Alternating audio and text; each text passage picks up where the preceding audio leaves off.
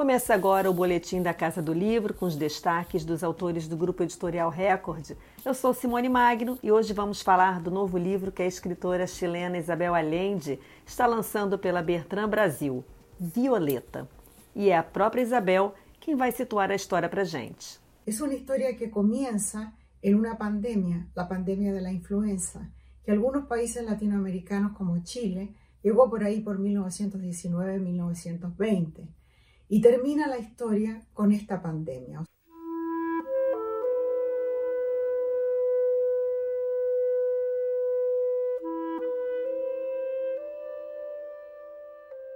À beira da morte, a centenária Violeta Del Valle narra em uma carta ao neto os acontecimentos extraordinários que viu e viveu até o ano de 2020, quando o mundo se vê diante de outra pandemia.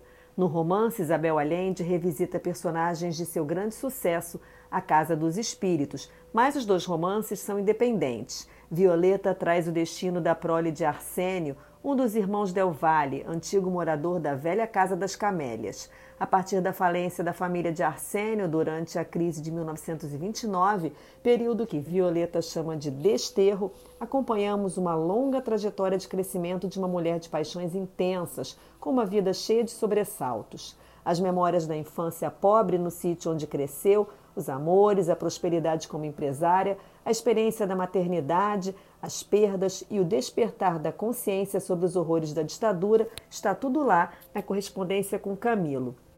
Isabel Allende é a autora em língua espanhola que mais vendeu em todos os tempos e tem livros publicados em mais de 35 idiomas e prêmios como National Book Award, agraciado pelo conjunto da obra. A Casa dos Espíritos, seu livro de estreia, está completando 40 anos. Nessa comemoração, a Bertrand Brasil lançou no fim do ano passado um box especial com o livro, além de Filha da Fortuna e A Ilha sob o Mar, que vem com um texto exclusivo da escritora Letícia Wierchowski. Letícia destaca a coragem que está no que Isabel Allende escreve. A obra da Isabel, ela toca em coisas duras e difíceis da história né, do país dela, do Chile, da história da humanidade, né? mas ela, de tudo, ela tira beleza. E isso é uma das coisas que mais me emocionam no trabalho da Isabel, e é essa coragem que me emociona, né? De tirar das experiências da vida, por mais difíceis que elas sejam, pouco de beleza que elas guardam, o que elas ensinam. Se elas não são bonitas em si, elas podem servir como consolo, como orientação, como como olhar, né? Então a literatura também existe para isso, para que as histórias não se percam, para que o passado não se perca, para que as pessoas possam saber de onde vieram e assim pensar melhor para onde elas querem ir. No texto, Letícia Virchoves, conta que ter lido A Casa dos Espíritos foi um grande estímulo para que decidisse se tornar escritora. Ver uma mulher alcançar o sucesso que ela estava alcançando, eu ainda uma jovem adolescente, uma leitora voraz, com muita vontade de contar as histórias também, né? E ver ela transformar em matéria ficcional parte de uma realidade coletiva de um país, isso foi muito importante para mim. O exemplo da Isabel Allende foi, uma, foi um grande impulsionador, um dos grandes impulsionadores desse desejo de ser escritora que eu tive.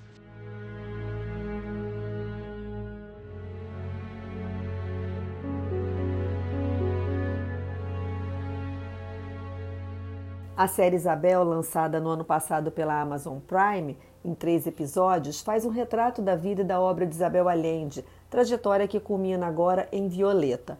O livro tem lançamento mundial no momento em que os chilenos se preparam para dar posse a Gabriel Boric, um presidente socialista, a exemplo do tio da autora Salvador Allende, que governava o país quando foi deposto em um golpe militar em 1973. A Isabela Ferri, aqui da Casa do Livro, traz um trecho do novo romance para você. Camilo querido, a intenção destas páginas é deixar-te um testemunho, pois creio que em um futuro distante, quando estiveres velho e pensares em mim, tua memória falhará, porque sempre andas distraído e esse defeito se acentua com a idade. Minha vida é digna de ser contada, não tanto por minhas virtudes quanto por meus pecados, de muitos deles nem desconfias. Aqui os conto.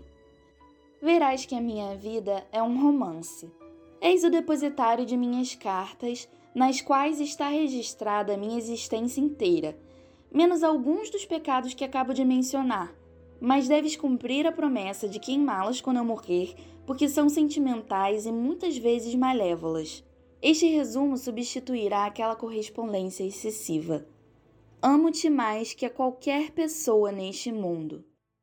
Violeta, Santa Clara, setembro de 2020. Lembrando que no dia 8 de janeiro, como faz todos os anos, Isabel Allende começou a escrever uma nova história e já estamos de olho.